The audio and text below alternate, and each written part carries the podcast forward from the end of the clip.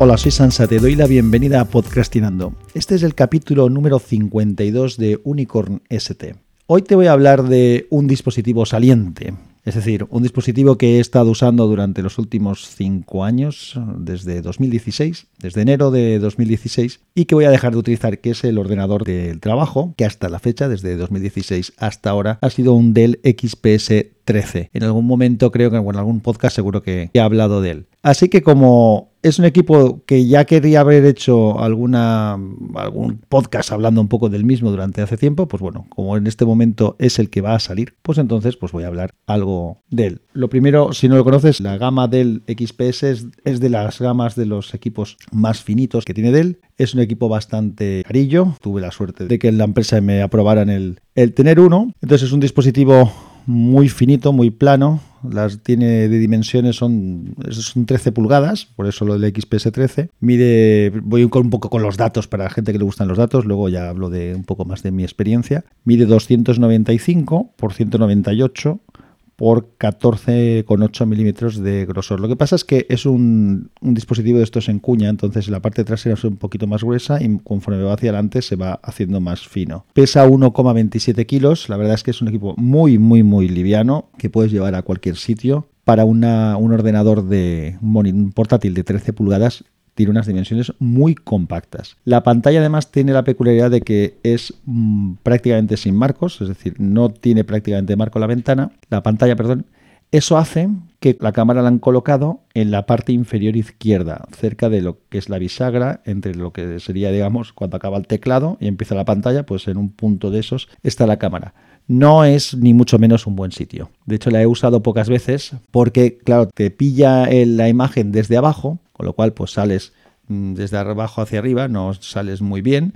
Aparte de que si acercas el dedo o algo por el teclado, se ven unos dedos gigantes ahí en la pantalla. Es decir, no me parece la mejor solución para poner la cámara, pero también en algún sitio tienen que ponerla y como buscan ese efecto de que la pantalla no tenga marcos, pues donde dejan el marco, que es la parte inferior, que es donde está también la bisagra, pues es donde han colocado la pantalla. Como efecto óptico está bien, pero a nivel práctico pues no es lo más acertado del mundo.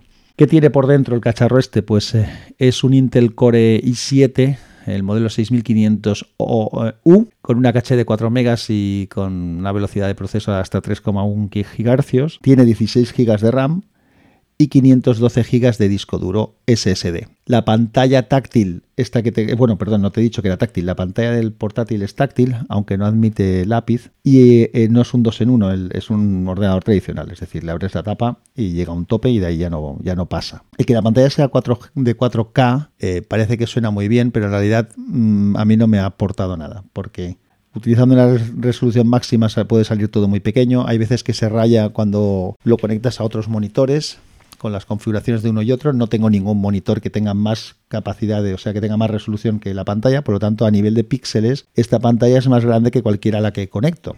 Entonces, cuando vas al menú de Windows de, gestión de las pantallas, la pantalla más grande es la del portátil siempre.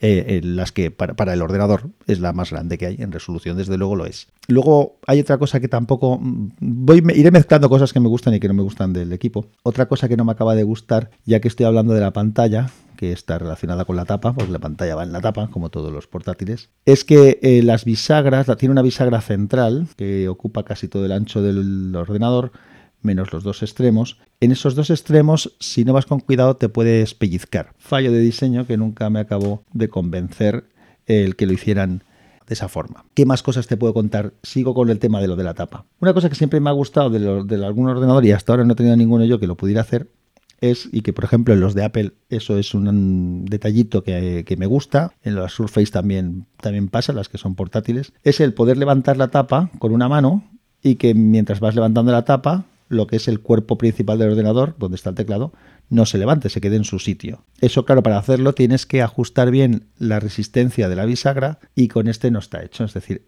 este por un lado si empiezas a levantar, acabas levantando todo el ordenador, por lo cual para abrirlo tienes siempre que utilizar las dos manos, con una sujetas el teclado y con la otra levantas. Y luego además no han cuidado con este diseño tan, tan bonito que tiene por fuera, porque el ordenador es muy bonito, no han hecho ninguna hendidura en la zona central por donde deberías abrir la tapa para facilitar el que la abras, con lo cual nuevamente te obliga a utilizar las dos manos para poder separar la tapa del cuerpo. Eso me parece que es un fallo de diseño que tiene este equipo. Por fuera, como te he dicho, es todo de aluminio, es un acabado de aluminio muy bonito, tanto la parte superior como incluso en la inferior, que tiene además dos bandas de goma para apoyar y que no deslice el ordenador cuando está apoyado. La placa de características también tiene la pijada de que está tapada con una plaquita con una pequeña bisagra, entonces cuando abres esa pequeña bisagra pues ves todas las características del portátil, entonces por la parte trasera no tiene las típicas montón de letras donde ponen los números de series y demás, una rejilla de ventilación que queda siempre, eh, aunque está la parte de debajo, queda siempre elevada porque las dos patitas esas de goma, o sea, esas dos bandas de goma están con un resalte, entonces cuando apoyas el ordenador encima de una mesa siempre tiene un pequeño hueco por la parte inferior. Es, es, elegante, la verdad es que el, equipo es muy elegante. El diseño exterior está muy bien. Por dentro, o sea, cuando una vez lo abres, por la parte interior eh, no es de aluminio, sino que tiene un acabado como si fuera fibra de carbono, así con ese tipo de, de, trama que tiene la fibra de carbono, y tenía una superficie antideslizante. Encima digo tenía porque la superficie está antideslizante con el paso del tiempo se puso un poco pegajosilla y lo que hice es con un alcohol fui limpiándolo hasta que lo dejé otra vez liso y ahora mismo sí que está liso y no está pegajoso. ¿Qué más cosas te.? Pero esto fue hace nada, ¿eh? el equipo, yo te vuelvo a decir, tiene 5 años y, y, luego te diré qué tipo de uso ha tenido. El touchpad es bastante, bastante grande, no es muy grande, no es como los de eh, Apple, que a mí me gusta mucho el tamaño ese que tienen, este, pero es suficientemente grande es preciso y admite los gestos de Windows. Cabe decir que el ordenador este lo empecé ya directamente en Windows 10 cuando en la empresa aún estaban con Windows 7, debía de ser. Y este fue el primero del grupo y me costó convencer a los de IT de que me dejaran. Y me ofrecí, que oye, yo hago de conejillo de indias y así tenéis un equipo ya probándose y os va a venir bien, porque ellos obviamente lo que estaban haciendo es haciendo pruebas para ver si daban el visto bueno para que el grupo se pasara a utilizar Windows 10. O sea, el mío fue el primero que hubo con Windows 10. También me pasó en otra empresa que fue el primero en Windows 7. El teclado no me convence, es retroiluminado, eso sí, que eso sí me, gusta, pero el recorrido de las teclas es pequeño y a mí el tacto que tiene no me ha gustado nunca. No está mal, puedes escribir con él, incluso escribir cosas largas, pero no me siento cómodo utilizándolo como portátil escribiendo con el propio teclado. ¿Cómo uso yo el ordenador? Pues como hago muchas horas de oficina, en la oficina lo tengo con un replicador de puertos o un dock station o como lo quieras llamar, que inicialmente era USB, ahora mismo es USB-C y eso me lleva a otra cosa que no te he contado aún y es los puertos que tiene. El ordenador tiene un puerto USB-C y dos puertos USB-A una ranura para tarjetas SD, pero que no es de tamaño completo, es decir, si metes una SD se queda un poco salida. Un SD de tamaño normal. ¿eh? Entonces, por ejemplo, ahora que casi todo el mundo usamos micro SDs, o yo por lo menos uso micro SDs, en los portátiles siempre metía la micro SD en un adaptador de SD y lo colocaba en el portátil y llevo ahí siempre una capacidad extra de memoria. En este ordenador llevo una tarjeta de 256 gigas, pero esa tarjeta, como te he dicho, no la puedes meter. Si metes una SD, se te queda salida hacia afuera. Entonces tuve que comprar un adaptador que es como media tarjeta SD y ahí insertas la micro SD y se queda ya finalmente enrasado. Bueno, una cosa por si alguna vez tienes un ordenador que tenga esta maravillosa eh, característica de que no te caben las SDs enteras, pues que sepas que existen estos adaptadores que es como media tarjeta SD y ahí ya lo colocas y queda enrasado. Eh, no tiene más puertos, sí, tiene un puerto de carga, un puerto de auriculares combinado, de auricular y micro, y tiene un puerto de estos redondos de carga donde puedes ir con el cargador que te entregan con el portátil. Pero no me has oído nombrar ningún puerto de salida de vídeo porque no tiene puertos de salida de vídeo. Tampoco tiene un puerto Ethernet. Es decir, que tanto para conectar el equipo a una red por cable como para usar cualquier monitor externo necesitas obligatoriamente el uso de un adaptador USB-C o bueno, podrías usar un USB-A también con salidas. Yo compré desde el principio un USB-C con puerto HDMI, con un VGA, con salida para Ethernet y con algún USB-A adicional. Si ese adaptador que compras, como ya compré uno más adelante, tiene puerto de carga USB-C, tienes la ventaja también de que eso es una de las cosas que me gusta de este equipo, que también por el USB-C puedes cargar el ordenador. Por lo tanto, el ordenador se puede cargar por su puerto de carga redondo o por el USB-C. Eso me gusta porque cuando voy de viaje normalmente no me llevo el, cargador. El cargador se suele quedar en casa y lo que me llevo es el cargador que, de viaje que llevo siempre, que es eh, que es un cargador múltiple que tiene tres eh, puertos USB-A y un puerto USB-C de alta potencia y con ese puerto USB-C es con el que cargo el ordenador. Así que esa parte está bien lo de la carga, está mal lo de que no tenga puertos de, salida. A mí el que no tenga puerto de salida de vídeo ni siquiera, pues me parece un poco triste en un ordenador que al final estás usando para trabajar. Esta tendencia de que cada vez le pongan menos puertos a los ordenadores, la verdad es que me parece bastante ridícula, por más de que el USB-C sea muy versátil y que le conectes algo y puedas conectar desde allí vídeo, audio y lo que te lo que quieras. Pero es que vas a tener que conectarlo. Entonces, como el ordenador normalmente va a ser algo al que le vas a tener que conectar cosas, pues el hecho de tenerlas que conectar a través de otro aparatito que tienes que llevar detrás, pues no deja de ser un engorro que no me, que no me gusta. Pero bueno, he vivido con ello y tampoco he tenido demasiado problema. Este ordenador, cuando empecé a trabajar, sustituyó al que siempre tan nombrado por mi parte, ThinkPad X230T, que es un ThinkPad convertible. Así que voy a comentarte algunas cosas, porque así lo anoté desde el principio, como he ido poniendo cosas que me iba pensando del aparato. Yo me hice en su momento cuando tenía que decidir qué ordenador pedir, porque lo pedí yo y me lo concedieron. Eh, estas cosas que a veces pasan en, la vida, en, las empresas, no siempre puedes hacerlo. Esta vez, bueno, luego te contaré el ordenador entrante. Eh, estoy bastante satisfecho con él, pero no, no ha sido el caso. Eh, pero bueno, luego te contaré con, qué lo voy a sustituir. Pero el que teníamos antes, que es lo que te quería contar, era el ThinkPad X230T. Es un ordenador de 2012 y que todavía sigo utilizando.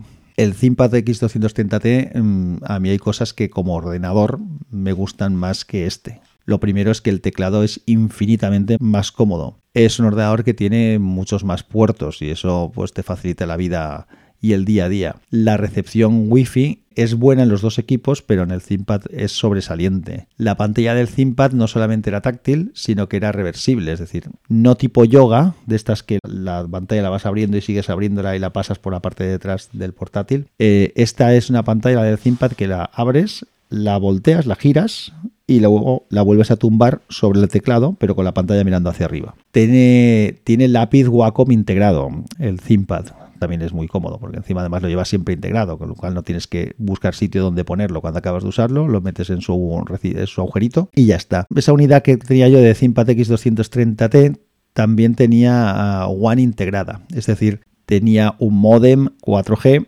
integrado. Con lo cual tú le metías 4G o 3G, no me acuerdo. Tú le metías una tarjeta SIM y llevabas internet contigo a todos lados. Esto es algo que yo valoraba mucho porque eh, tenía un par de equipos así y eso es muy cómodo, el tener siempre internet disponible en el equipo. Lo que pasa es que la llegada de los buenos MIFI, ya hablé de los MIFI en otro podcast, si me acuerdo lo reseñaré, la llegada de los MIFI para mí ha cambiado la manera, la concepción que tengo. Porque si llevas varios equipos que quieres tener conectados, por ejemplo un portátil, o más de un portátil o una tablet, pues claro, ya deberías de tener varias tarjetas SIM. Entonces yo creo que es mucho más cómodo y más conveniente y más compartible, no solo entre equipos tuyos, sino entre tú y otras personas de tu familia o de tu equipo de trabajo, si estamos hablando en entorno profesional, es llevar un MIFI con una capacidad suficiente como el que tengo yo, que me puede aguantar dos días perfectamente. Conectas el MIFI y entonces ya tienes internet en cualquier equipo que quieras con el Wi-Fi. Entonces me parece eso más conveniente hoy en día ya, lo veo mejor que llevar la One integrada. Pero bueno, tenía la One y funcionaba muy bien, muy muy bien.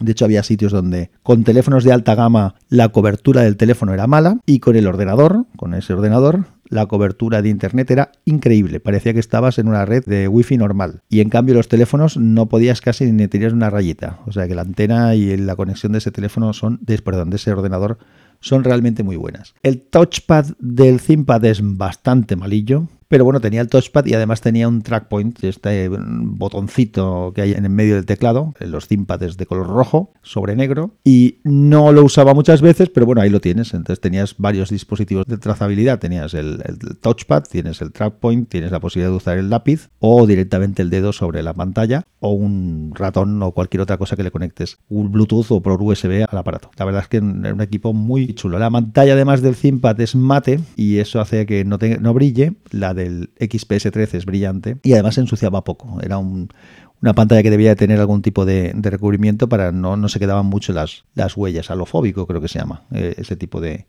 de recubrimientos. Así que eh, estaba muy bien, el ThinkPad estaba muy bien. Esas cosas me gustaban más del ThinkPad que del XPS 13. Pero ¿qué cosas me gustan más del XPS 13? Pues me gusta que es muchísimo más fino y más ligero que el ThinkPad. La autonomía es mucho mejor. Este del XPS 13 durante bastante tiempo me duraba la batería mm, casi una jornada de trabajo. No era una maravilla, pero casi una jornada de trabajo completa podías ir utilizando sin prácticamente problemas. En el ThinkPad yo cubría la jornada porque tenía dos baterías y una batería Slice, que es una batería Slice, si no sabes lo que es, es muy práctico. Es como si fuera un dock de estos donde colocas el ordenador encima y se queda acoplado, pero que es una batería. Entonces llevas el ordenador, lo acoplas, clac, encima de eso, se hace un poco más gordo, lógicamente, el ordenador, porque es como una batería que va por la parte de abajo, pero con eso aguantabas también todo el día, pero tenías que cargar con todo ese equipamiento. O sea que tampoco era lo mejor del mundo mucho más fino y mucho más ligero el del XPS 13. En ese sentido estoy súper contento de cómo es el ordenador y cómo lo he ido utilizando. La autonomía también he dicho que era bastante buena. El hecho de que se pueda cargar tanto desde el cargador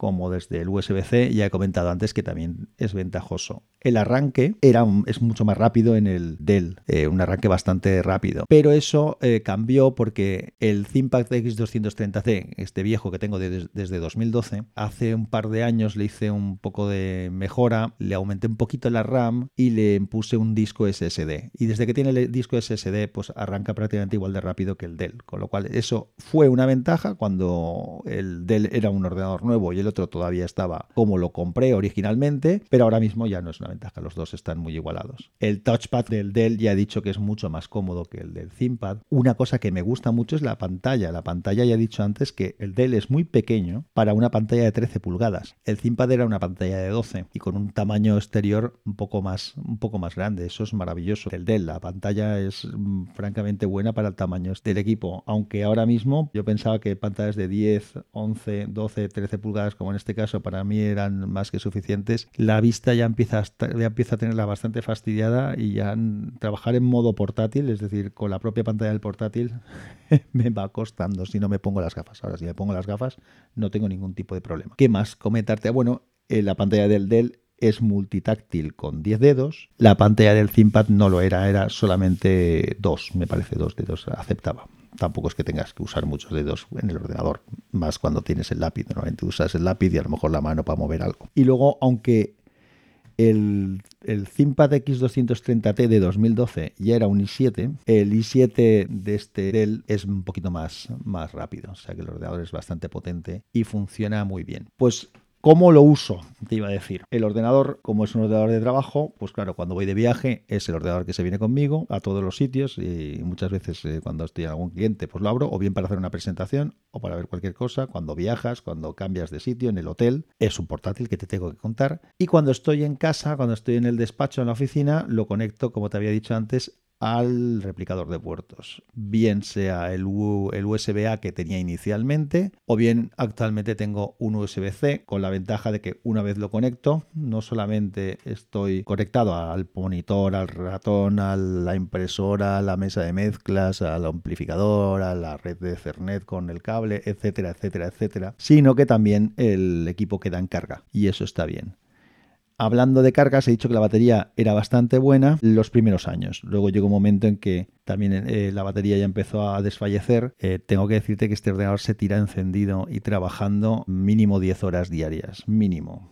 Mm, no creo que haya habido muchos días que haya estado mucho menos de eso. Entonces, pues claro, también tenía dudas un ordenador tan fino que aguantara ese trote y la verdad es que lo ha aguantado, aunque llegó un momento que la batería pues apenas me duraba una hora. Llegado a ese punto solicité un cambio de batería, y se puso una batería nueva que nunca ha ido tan bien como iba la anterior porque fueron tan chapuzas que no me mandaron una batería original, sino que me mandaron una batería compatible y mucho peor de lo que era la, la original. Así que ahora mismo ese ordenador, este ordenador como en función portátil, mmm, deja que desear porque la batería, la autonomía es, es bastante limitada. Y en realidad se pasa siempre más tiempo trabajando conectado al replicador y trabajando como una CPU fija, y trabajo yo con el monitor, el ratón, el teclado externo y demás, que como el ordenador.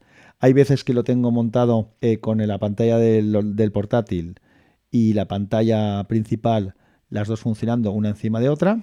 Y desde que tengo la pantalla grande, el monitor, pues muchas veces eh, lo utilizo solamente como monitor externo. Porque como tampoco me gusta el teclado, pues eso también me, frena un poco en el uso ese doble, que, sé que algún compañero mío de WinTablet, como Javier, le gustó ese modo y él a veces lo pone así, lo llama modo Sansa, el poner uno encima de otro. ¿Qué más cositas te tengo que contar del equipo que puedan ser de tu interés? A ver, ¿qué decir? Un ordenador que he estado usando en este plan que te digo intensivo durante los últimos cinco años, pues la valoración que hago es buena. El ordenador es bueno. Siempre he echado de menos que teniendo la pantalla táctil como tiene, el ordenador no fuera un convertible. Si este ordenador hubiera sido un convertible, lo habría disfrutado mucho más. Igual que si hubiera tenido la posibilidad de tener el lápiz. Porque con el ThinkPad, por ejemplo, cuando hacía alguna presentación, el hecho de tener el lápiz te permite escribir en la pantalla sin tener que utilizar una pizarra. Y eso, aparte de que es cómodo y es práctico y te ayuda a hacer y a explicar bien las cosas, también queda muy bien. La gente le llamaba siempre la atención que hiciera eso. Con el, con el Dell no lo he podido hacer porque no, no tenía esta esta opción. Eso sí que le habría dado un poquito más de... Me habría gustado mucho más el, equipo si hubiera sido así, pero en aquel momento no existía la posibilidad. Luego tengo que decirte que salió un Dell convertible como mi modelo, un XPS 13 existe hoy en día 2 en 1. Y ahora cuando ya tocaba renovar el equipo, pues que no es porque no funcione, vuelvo a decir, simplemente es que ya me da algún fallo, la batería, como te he dicho, está un poco floja y que después de 5 años, pues bueno, ya creo que toca renovarlo. Este seguirá estando funcional, lo limpiaremos, lo dejaremos vacío y seguro que hace un papel fenomenal para alguien que no necesite tanta tralla como yo. Vuelvo a decir, es un, i7, un i7 con 16 GB de RAM, ¿eh? que es un, muy buen equipo. Entonces, cuando tocó renovar este, yo lógicamente pues lo intenté y solicité ver si me daban el mismo equipo, pero la versión actual en 2 en 1. Pero, claro, este equipo tenía un precio de venta público con la configuración que tenía yo hace cinco años de 1.800 y pico euros. Entonces, eh, ahora mi capacidad de negociación, bueno, si hubiera insistido yo creo que lo habría conseguido, pero hay veces que tienes que ser consciente de que no hay que apretar demasiado, sobre todo si no es imprescindible, a las empresas, porque no, no, no hay que apretar eh, cuando no es necesario. Entonces yo solicité este y me dijeron que la gama XPS13 no estaba permitida y que en el grupo estaban permitidas las, no me acuerdo qué era la otra gama, y la latitud. Entonces me ofrecieron la posibilidad de poner un latitud 7320 Dell, otra vez, porque Dell es una de las marcas con la que trabaja la empresa, que este sí que es un 2 en 1. Yo estuve un poco mirando las características del equipo y, y la verdad es que me pareció bien, así que les dije que adelante entonces con alguna anécdota por el camino, pero el equipo ya lo tengo aquí, me lo han dado esta semana, hace un par de días lo, recibí. ¿Cómo es este? Pues este Dell solo te voy a contar un par de cosas porque ya hablaré de él en otro momento, entiendo que, que se debería de merecer su, protagonismo, pero como te comento, es un 2 en 1 de un tamaño muy parecido al otro. Mm, exteriormente, o sea, las dimensiones generales son prácticamente las mismas. Este no tiene tanta forma de cuña, por lo tanto es un poquito más igual en todos los lados. Pesa ligeramente más, si el otro pesa 1,27, este pesa 1,35, o sea que es, que es prácticamente lo mismo. Es también plateado, aunque también lo he visto en acabado en negro. A mí me habría gustado más en negro, lo veo más sobrio y me habría yo soy sobrio para estas cosas. Me habría ido, me habría conformado con aquel que es más disimulado y tal. Pero bueno, este está en plateado, es muy parecido al otro. Es menos premium, digamos, pero apenas lo notas. ¿eh? De hecho, aquí en casa no tenía la gente clara cuál le gustaba más. Tiene alguna cosa buena que ha mejorado respecto al, a su predecesor, al XPS13. Este, por ejemplo, sí que tiene una hendidura en la parte frontal para poder levantar la tapa con una mano y sí que te permite abrir la tapa con una mano sin que se te mueva eh, la base, aunque ya te contaré alguna cosa adicional. La pantalla es tipo yoga, es decir, que una vez la abres puedes seguir abriéndola, abriéndola, abriéndola hasta que le das completamente la vuelta y queda la parte trasera de la pantalla pegada a la parte de abajo del teclado y entonces en un lado te queda el teclado y en el otro lado te queda la pantalla como si fuera una tablet. Tengo también un lápiz activo para poderlo utilizar con lápiz, con lo cual ya estoy en las condiciones en las que me habría gustado que estuviera el equipo anterior. Entonces, pues no me puedo quejar. También es un i7, también con 16 GB y con un terabyte de, disco duro SSD. Entonces, equipo con unas buenas prestaciones, con un acabado bueno, con unas condiciones que responden a lo que yo quería. Creo que además la batería dura bastante más, o eso parece. Ya te contaré porque apenas lo he podido utilizar. Lo tengo de hace tres días, pero en los últimos tres días no he parado de, eh, te lo contaré en otro podcast, no he parado de estar danzando por el mundo sin, pero sin usar el ordenador, haciendo otro tipo de actividades de trabajo, pero otro tipo de actividades de visita de obra, ajuste de, de equipos y ayuda de ingeniería a otra gente. Entonces no he podido usarlo. Todavía no me he podido traspasar la información del uno al otro. No lo tengo al 100% operativo. Lo intentaré ir haciendo poco a poco y conforme lo tenga operativo y lo vaya usando, pues igual pues en otro momento aprovecho y te cuento alguna cosa más del equipo nuevo, del Latitude este 7320. Pero hoy el protagonista era el Dell XPS13, que he nombrado muchas veces, que es el ordenador que he utilizado los últimos cinco años para trabajar y eso supone muchísimas horas con él, muchas, muchas horas con él, más de 10 horas casi diarias con él y se ha portado bien. Es un equipo muy apañado, muy bonito, finito, como he dicho, que lo puedes llevar a cualquier sitio, es transportable fácilmente, tiene sus pequitas, que ya he comentado también, pero que no le dejaban, no le han restado la posibilidad de ser usado, no hay nada perfecto. Ya contaré alguna cosa del nuevo. Y nada más. Hasta aquí llegó la historia de este ordenador. Ya veremos qué hacen con él. Yo, si me dejan quedármelo, me lo quedaré para usarlo de fijo por aquí para alguna otra misión, pero me parece que lo querrán recuperar y lo entiendo también porque seguro que algún compañero le hace un buen papel. Por cierto, antes de cortar. Estoy intentando aprender a usar Reaper, porque hasta ahora todos los podcasts, bueno, a veces los grabo con el teléfono, pero cuando puedo estar tranquilo lo grabo con el ordenador utilizando Audacity, que es un programa de audio. Y este es el primero en el que me he atrevido a utilizar Reaper, aunque todavía no estoy lo suficientemente cómodo como para hacer lo que suelo hacer yo con, con el programa de grabación, sobre todo en la parte de edición. Pero bueno, veremos cómo queda el resultado. Tú lo juzgarás. Un abrazo fuerte. Hasta luego.